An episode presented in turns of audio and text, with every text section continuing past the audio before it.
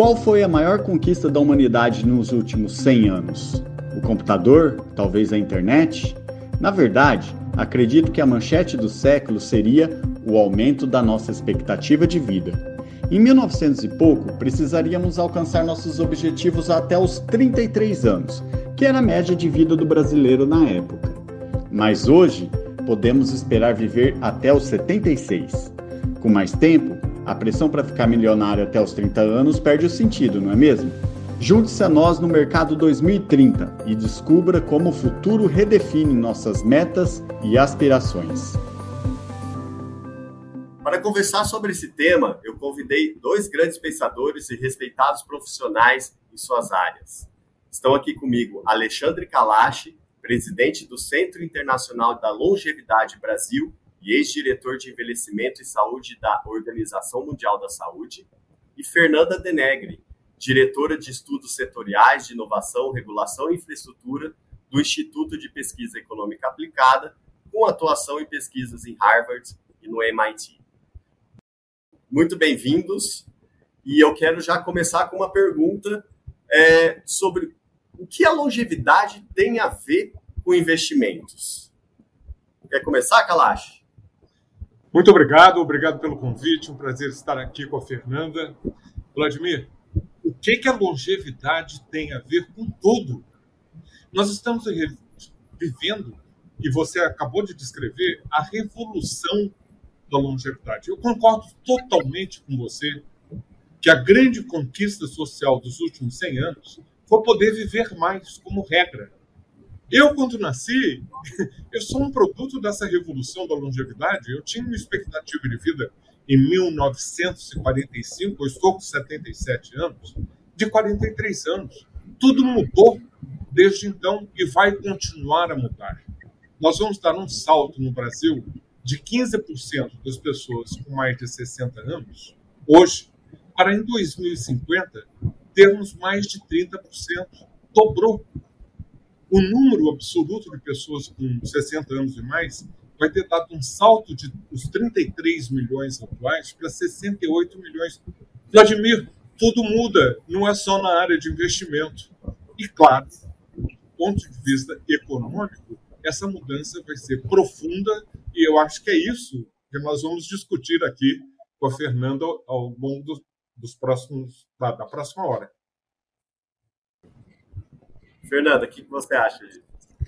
Então, Kalash, obrigada e obrigada, Vladimir, pelo convite. Prazer estar aqui com vocês discutindo esse tema, que de fato é um tema tão relevante hoje, é, que é o aumento da longevidade. Ah, de fato, assim, a sua introdução foi ótima porque ela mostrou, entre outras coisas, é, esse argumento eu uso sempre quando eu vou apresentar um centro que a gente criou no IPEA, que é o Centro de Pesquisa em Ciência, Tecnologia e Sociedade e onde eu apresento o impacto e o potencial que as novas tecnologias têm no futuro e que tiveram na história da humanidade no período recente. E o aumento da longevidade foi o grande, a grande evidência de como a melhoria nas tecnologias de cuidados, de saúde, é, de tratamento médico, elas possibilitaram, além das condições de saneamento, alimentação, etc., possibilitaram um aumento é, enorme na expectativa de vida do, do, do, ser humano em todos os países. Embora tenha muita desigualdade, todos os países hoje têm uma expectativa de vida muito maior do que tinham no início do século passado.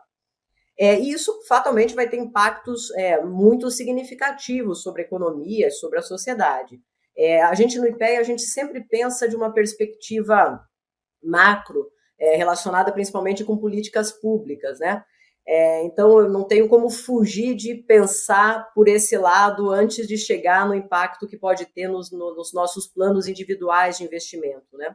Mas um impacto, é, primeiro, macro, é, do, do, do, aumento da longevidade é também é, o aumento dos custos de saúde. Quer dizer, esse aumento da longevidade ele não vem é, é, é, de graça, ele vem porque a gente está melhorado as tecnologias de cuidados com a saúde, é, a medicamentos, é, enfim, é, tem toda uma gama de novos tratamentos que possibilitam que a gente viva mais tempo e com mais qualidade. E esses novos tratamentos eles custam mais caro do que os tratamentos anteriores. Então, como é que a gente trabalha com isso? Como é que a gente, principalmente pensando do ponto de vista de sociedade, de governos, é, essa vai ser uma questão importante. Se a gente aumentar muito a expectativa de vida, isso vai também aumentar muito os custos dos sistemas públicos e privados de saúde e que vai, obviamente, afetar as nossas decisões também de investimento.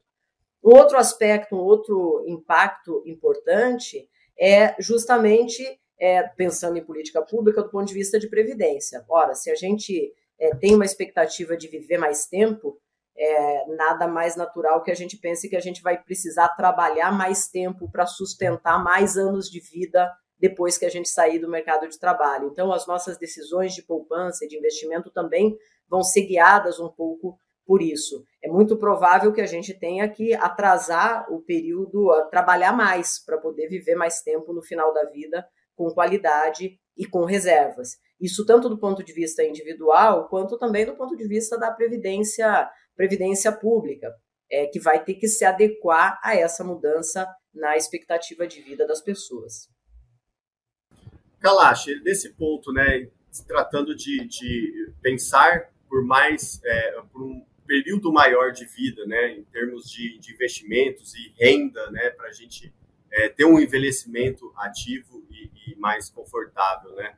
É, qual é a sua visão sobre isso? Assim, o que, que a gente precisa fazer hoje para adequar a, essa a esse aumento de expectativa de vida lá na frente? O grande desafio que nós temos no século XXI é como responder a essa grande conquista dos últimos anos. O envelhecimento, como regra, ele veio ao longo do século XX. Mas quais são as implicações desse aumento exponencial e nós não temos modelo? Porque isso nunca aconteceu antes. Esse é o primeiro ponto. O segundo é que os países já envelhecidos, os países desenvolvidos, eles primeiro enriqueceram para depois terem envelhecido. Nós estamos envelhecendo em pobreza, se não miséria. Então, nós vamos ter que pensar muito nas políticas e, sob o ponto de vista econômico, políticas econômicas, políticas que permitam que essa massa de brasileiros que vai viver mais, goste ou não goste, e eu sempre acrescento: envelhecer é bom, morrer cedo é que não presta. Mas vamos fazer o possível para que essas pessoas que estão envelhecendo possam envelhecer, primeiro, com dignidade, com qualidade de vida Terão doenças? Terão doenças, porque a perspectiva é de curso de vida. Há muita coisa que você tem que fazer no início da vida para poder chegar bem ou sem. Passa pela saúde? Sem dúvida. Não é o envelhecimento, e Fernando acho que deixou isso muito claro. São as tecnologias que custam mais. E cada vez mais nós vamos ter uma demanda por essas tecnologias, não só no tratamento, mas no diagnóstico precoce. Elas são caríssimas. Mas há outro aspecto que também é muito importante, porque nós estamos falando de uma população que está envelhecendo, e como a Fernanda disse, que nós precisamos que elas possam chegar ativas, não só saudáveis. Você pode ter um diabetes, pode ter hipertensão, pode ter uma ziquerida, que for. Mas você tem que continuar participando ativamente da sociedade. Há dois desafios aí. Primeiro, se você teve uma qualidade de trabalho péssima, alguém bater no seu ombrinho aos 60 ou 65 anos e dizer assim: aí, ó, tem boas novidades, você vai ter que trabalhar mais 10. Meu Deus do céu, você não teve qualidade de vida nenhuma antes, como é que vai ter agora? Então você tem que pensar em aprendizagem ao longo da vida, de novo tecnologia, porque na verdade, de acordo com o World Economic Forum, com o Fórum Global da Economia, que eu sou assessor deles, 60% dos trabalhos que os jovens de 15 anos vão fazer daqui a 20, quando serão adultos, ainda não foram nem criados. Nós vamos ter que investir na aprendizagem ao longo da vida para fazer com que seja possível que essas pessoas, à medida que envelheçam, tenham as qualificações necessárias para continuar no mercado de trabalho. E o segundo aspecto que eu acho fundamental é todo relacionado ao idadismo.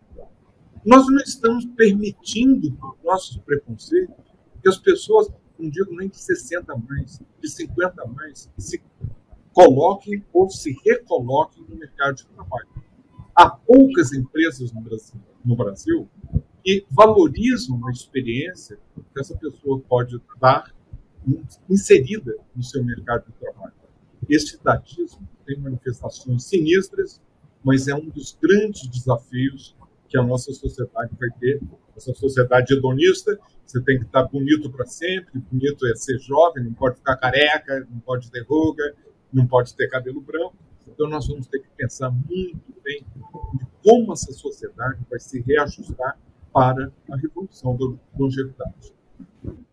É, pelo, pelo que vocês estão falando, né, a população envelhecendo, aumentando custos de saúde, aumentando custos de, de, de serviços públicos, me parece que é, uma, a renda, né, e ela pode ser obtida por, por meio de investimentos, ganha mais importância. Né? É, como que deve caminhar isso né, é, numa geração, por exemplo, eu, milênio, aqui, como que eu tenho que já me preparar para esse futuro?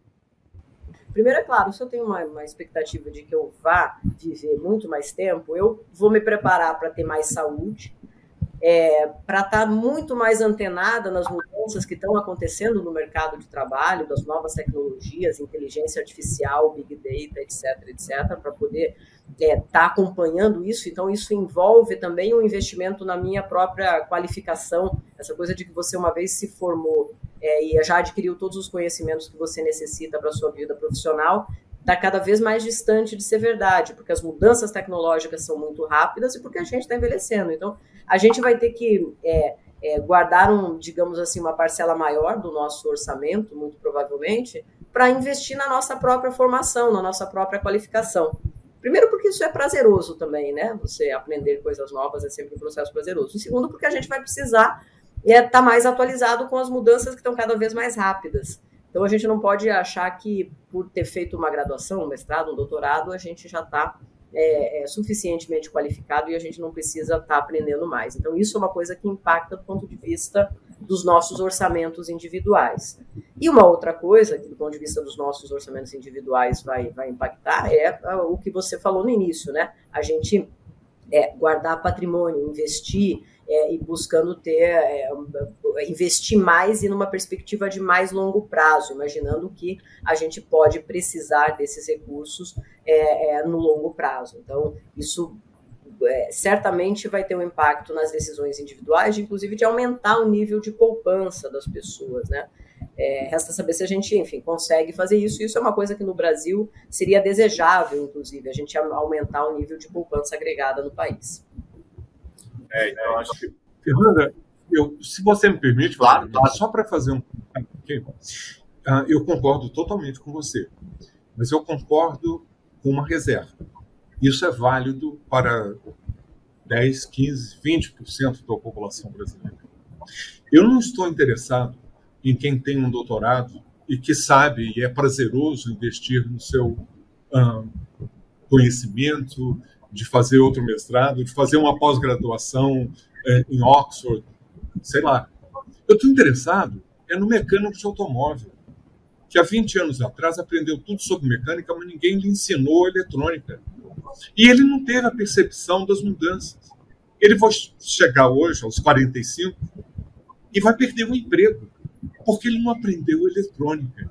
Não só pela falta de esforço pessoal, mas vamos perdoá-lo, mas pela falta de investimento da empresa para que ele trabalhe, que não percebe que a sua mão de obra está envelhecendo. Esse mecânico abre o capô do carro e não entende nada. Está tudo ele, na eletrônica. Aí ele vira, eu acho até um insulto, microempreendedor. Ele vai, vai viver de vender pipoca na esquina. E vai ter, ainda ser chamado de microempreendedor. Que microempreendedor nada. Mas até para isso ele tem que saber qual é o diferencial da pipoca dele para que a pessoa não compre pipoca na outra esquina. Essa é a minha preocupação. Porque a Ana Amélia Camarano, nossa amiga fantástica, ela mostra em um artigo recente que o pico da nossa população vai chegar mais cedo do que já estava sendo previsto. Estava previsto 2042, em função da pandemia, de outros fatores, em 2038. Meu gente, 2038 é amanhã. Eu estou falando para você, cara, que tem 33 anos, você já percebeu que daqui a 27 você vai ser um sexagenário? Para nós, de um nível educacional alto, é relativamente fácil. Mas para a maioria da população, fazer reservas, você mal dá para chegar no final do mês, você já está no vermelho muito antes. Mas olha, come brócolis. Meu Deus, eu não posso comer nem brócolis na primeira semana, porque senão não vai sobrar dinheiro para comer açúcar e farinha na última.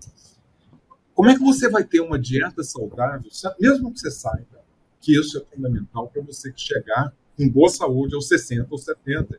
Mas olha, atividade física, não seja sedentário. Mas eu não tenho dinheiro para ir para academia. Eu moro num lugar que não tem calçada, está tudo buracado, não tem iluminação. A violência está braba. Se for mulher, ainda pior. Então, é nesse contexto em que a gente está envelhecendo tão rapidamente e que em 2038 a base da pirâmide vai começar a ficar cada vez mais estreita. Desde o ano 2000, nós estamos com taxas de fecundidade, isso significa o número médio de filhos que uma mulher tem no final da sua vida reprodutiva, abaixo da reposição. O único segmento que está crescendo é o de 60 mais. E essas pessoas não estão conseguindo fazer o pé de meia, a economia, o investimento, por falta de condições, porque é o envelhecimento da pobreza que não tem modelo. Não adianta copiar o que o Canadá, o Japão e a Dinamarca fizeram, porque não vai dar certo. Ou vai dar certo para quem vive nos Jardins Paulistas e no Alto Leblon. É, e, aí fica difícil até para reservar mais parte do orçamento para essa educação e para você conseguir se adaptar lá na frente, né?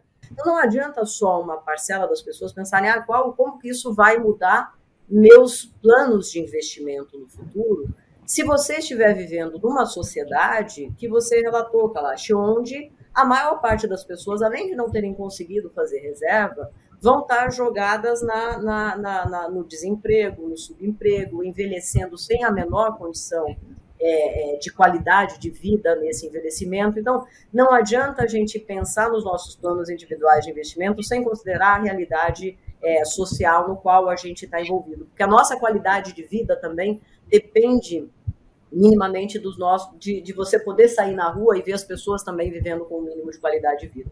E aí entra, acho que, uma outra implicação do ponto de vista social e de política pública, que é como é que a gente consegue, no longo prazo, e levando em consideração o envelhecimento, e levando em consideração principalmente a enorme desigualdade que existe numa economia como a brasileira, como é que a gente consegue pensar em repartir melhor os frutos é, do progresso técnico e do crescimento econômico. Hoje, esses frutos não são repartidos igualmente. Você tem uma parcela da população que consegue fazer planos de investimento, você tem uma parcela de super ricos que isso não é nem, nem uma preocupação muito relevante. É, e você tem uma, um grande contingente populacional na qual esse tipo de questão não está colocado. É, não está colocado o que, que eu faço com as sobras do meu orçamento, porque ela não sobra. Então, a gente vai ter que pensar, enquanto sociedade, uma sociedade que está envelhecendo coletivamente, o que, que a gente faz com todo mundo que está envelhecendo coletivamente como que a gente é, é, é, distribui melhor os frutos desse progresso técnico que se refletem em aumento da longevidade, melhora da expectativa de vida, etc. Esse aumento de longevidade, essa melhora da expectativa de vida tem que ser para todo mundo, senão não faz sentido nem mesmo essa discussão é, do que, que a gente faz com os nossos investimentos individuais. Né? Vocês falaram muito sobre o, o país estar envelhecendo é, só, an, antes de adquirir riqueza, né, como aconteceu nos países é, é mais desenvolvidos. Na minha cabeça, é, e eu acho que isso sempre a gente fala com analistas do mercado, alguém sempre paga a conta, né? Inclusive quem é investidor, quem está no mercado financeiro também, uma hora ou outra vai, vai pagar uma conta. É, o que muda então nesse cenário que vocês estão escrevendo? O que muda? Como o mercado financeiro vai se ajustar a isso? Né? Como que a economia se ajusta a isso? É, esse cenário de uma população envelhecida e ainda pobre né? Como que como que isso, isso acontece, vai acontecer lá na frente? Se você me permite, Vladimir, Opa. começar, ok, Fernando? Ah, eu acho que, pelo que a gente já falou, ah, a gente vai ter que se adequar a três áreas fundamentais. A primeira área, e já é o caso, o setor da economia que mais está crescendo e gerando emprego é o que foi menos cuidado nos últimos anos, inclusive pelo último governo, que é o setor do cuidado. É o cuidado informal. As famílias não estão dando conta. Quando eu nasci, quando eu me criei, quando eu era garoto, poxa, minha avó tinha 17 irmãos e irmãs, meu, avô 13. Cada um teve oito filhos em média, esses filhos tiveram quatro, depois esses quatro tiveram dois, e os meus filhos estão optando por ter um ou dois, se é que vão ter filhos.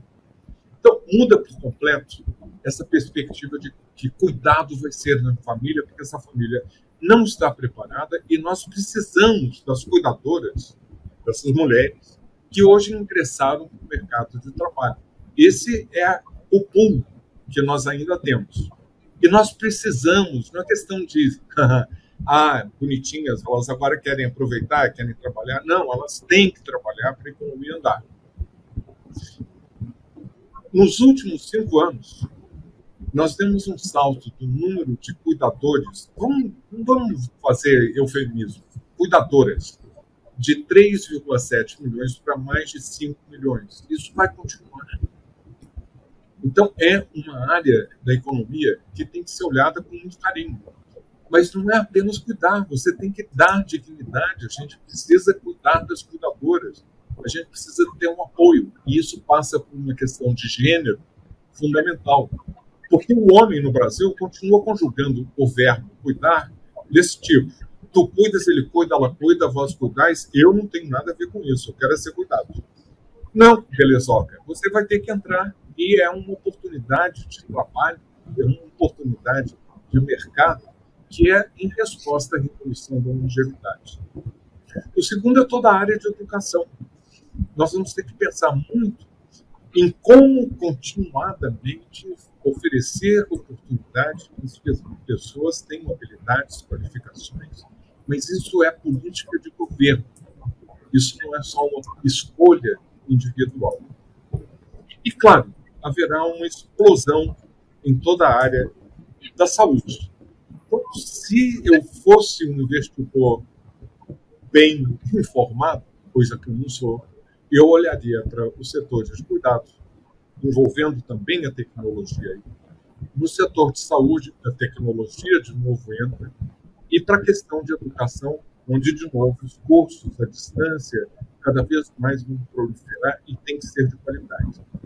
Mas nada disso pode passar em branco se nós não fixarmos a atenção nas políticas baseadas em direito.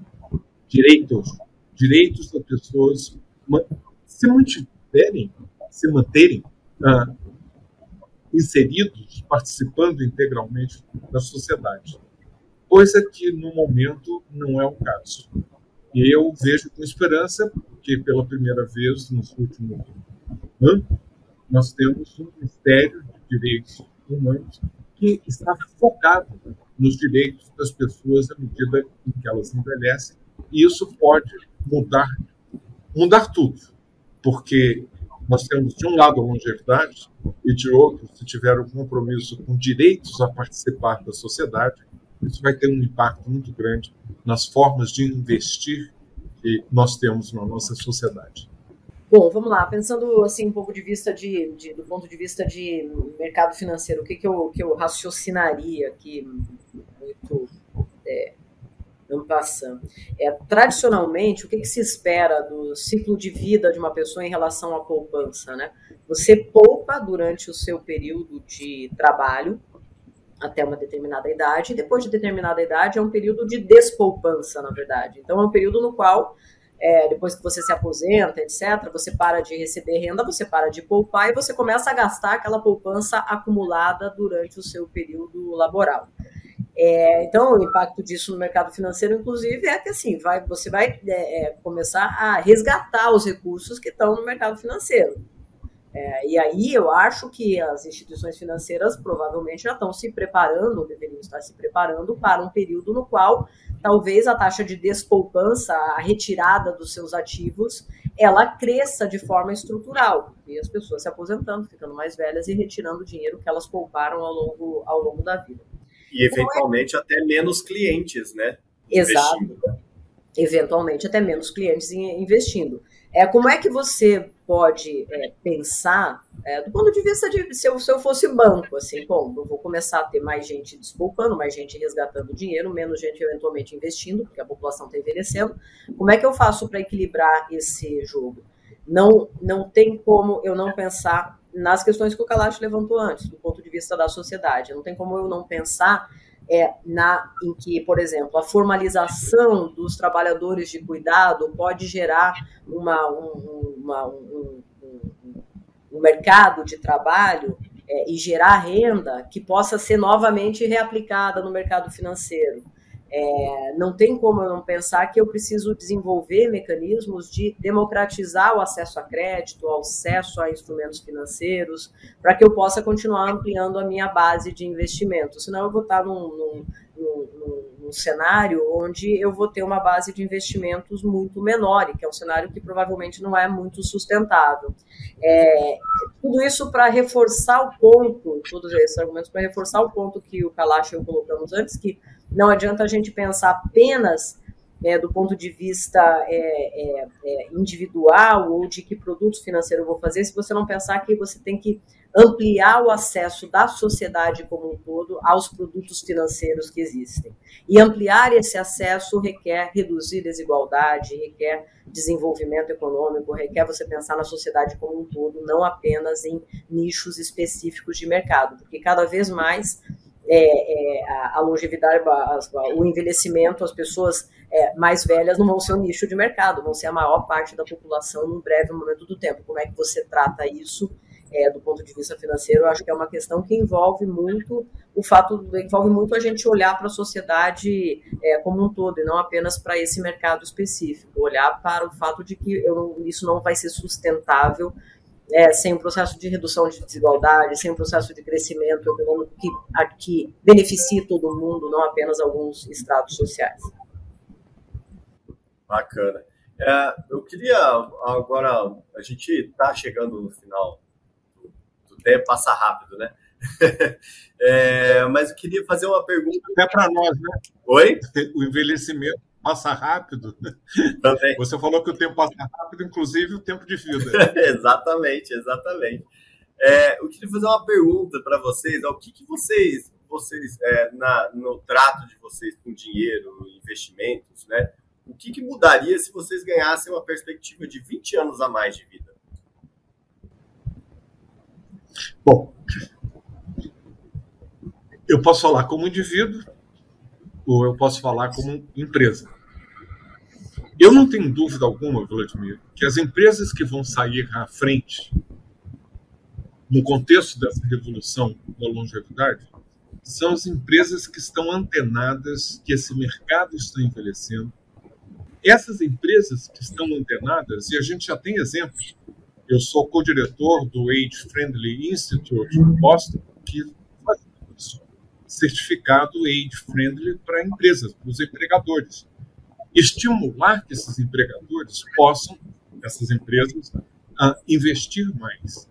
Porque a grande professora de saúde pública da Universidade de Colômbia, Linda Frey, ela uma vez fez uma fala em que eu pesquei uma mensagem central. E eu estou colocando dentro do contexto nosso brasileiro.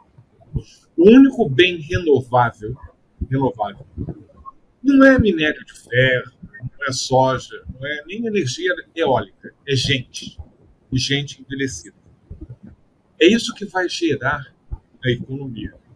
Ora, se eu for pensar em termos pessoais, você está me dando um, um, tempo de vida maravilhoso. Muito obrigado. Você está querendo que eu saia dos 77, quase 8 que eu tenho hoje, e está me dando 20 anos uh, mais de vida. É, obrigado. Mas como eu tenho bons genes. Minha mãe morreu com 103 anos, meu pai com 98. Eu venho, olha, E isso não garante nada, hein? 25% apenas de você ter chance de chegar bem ao 100 é hereditário e genético. 75% são os hábitos de vida, estilos de vida e acesso aos serviços de saúde. Mas eu também tenho um bom acesso, porque eu tenho poder aquisitivo para isso. Então, eu comprei os 20 anos de vida que você generosamente, Milênio, me deu. 20 anos a mais. Eu investiria, eu faria. E estou fazendo uma análise de quais são as empresas que estão voltadas para o futuro, que são visionárias e que estão investindo naquilo que a sociedade vai exigir, de produtos voltados para uma população muito mais envelhecida. Interessante. Você, Fernando? Eu acho que é isso, acho que o Kalash pegou o ponto. Eu também, obviamente, investiria talvez mais do que eu invisto hoje para garantir a minha qualidade de vida de mais 20 anos. É, e olharia de fato para essas tendências uh, da sociedade, de como a sociedade está mudando. E uma tendência fatalmente é o envelhecimento da população, uma outra tendência são as novas tecnologias, é, que eu sou ossos do, do, ofício, inclusive, muito fascinada né, com o potencial todo que as novas tecnologias de Big Data, inteligência artificial, que é, podem ter é, no futuro da humanidade. Eu acho que, que é, embora tenha alguns aspectos é, de impactos negativos, obviamente, mercado de trabalho, uma série de coisas, né? A gente tem uma discussão muito, muito rica sobre os impactos, algumas vezes perversos, inclusive, da inteligência artificial, mas eu acho que ela tem impactos muito significativos no potencial da humanidade viver melhor, com mais qualidade de vida. E eu acho que a gente tem que apostar muito é nesses impactos positivos que a gente possa ter. Inclusive, do ponto de vista climático, porque se você me der agora, você acabou de me dar de presente uns 20 anos a mais de vida, que você também deu para o Kalash, é, além da minha expectativa normal, eu iria ficar ainda mais preocupada com os impactos ambientais da nossa atividade, né? Porque com 20 anos a mais, possivelmente, eu vou sentir muito mais é, é, esses impactos na, na, na, na, na vida, né? É, a gente já tem sentido esses impactos das mudanças climáticas e isso vai ser ainda mais agravado é, e muito rapidamente. Então, eu também pensaria nisso. Interessante você ter levantado esse ponto, Fernanda, porque as pessoas idosas podem, podem ser as mais vulneráveis face a mudanças climáticas. Nós temos análises disso. Eu, quando eu diretor da OMS, nós fizemos 16 trabalhos, encomendamos, é, desde canícula a tempestades, furacões. Nós estamos vivendo o ano mais quente da humanidade. Nós acabamos de ver na Líbia pelo menos 5 mil mortos, no Rio Grande do Sul, no Rio Grande do Norte, em São Paulo. Nós estamos cada vez mais com o impacto da, do nosso mau comportamento e isso tem um impacto muito grande em relação às pessoas idosas. No entanto, prestem bem atenção, porque as pessoas idosas elas são as mais vulneráveis, mas também as mais resilientes por terem passado poucas e poucas. Incluam pessoas idosas, que essa experiência que ela pode dar para vocês, que são os investidores, que são os donos das empresas, essa presença da pessoa idosa, ela pode aumentar a resiliência da sua própria empresa. Isso é importante porque haverá mais mudança climática. Isso tem um impacto imenso. Isso merece e necessitará, atrairá investimentos tecnológicos, mas eu fico muito apreensivo, porque do jeito que nós estamos tratando a mãe natureza, nós vamos poder pagar um preço muito alto em relação a isso. Não só nós, os baby boomers, mas vocês também, milênios. Tá bom, Tá certo. tá certo. É, Alexandre Kalash e Fernando Denegro, quero agradecer demais a presença de vocês aqui nesse episódio do Mercado 2030. É, acho que vamos ter outras grandes discussões de temas é, olhando sempre para o futuro. E eu acho que o nosso investidor que nos acompanhou sai feliz aí com bastante perguntas na cabeça, né, para poder pensar aí no, no, no, que fazer, pensando daqui 20, 30 anos, né? Então, muito obrigado é, e até a próxima. Obrigado a você, Vladimir, e obrigado ao Estadão. Obrigada a vocês pelo convite. Um prazer. Prazer, Kalash, muito bom te ouvir.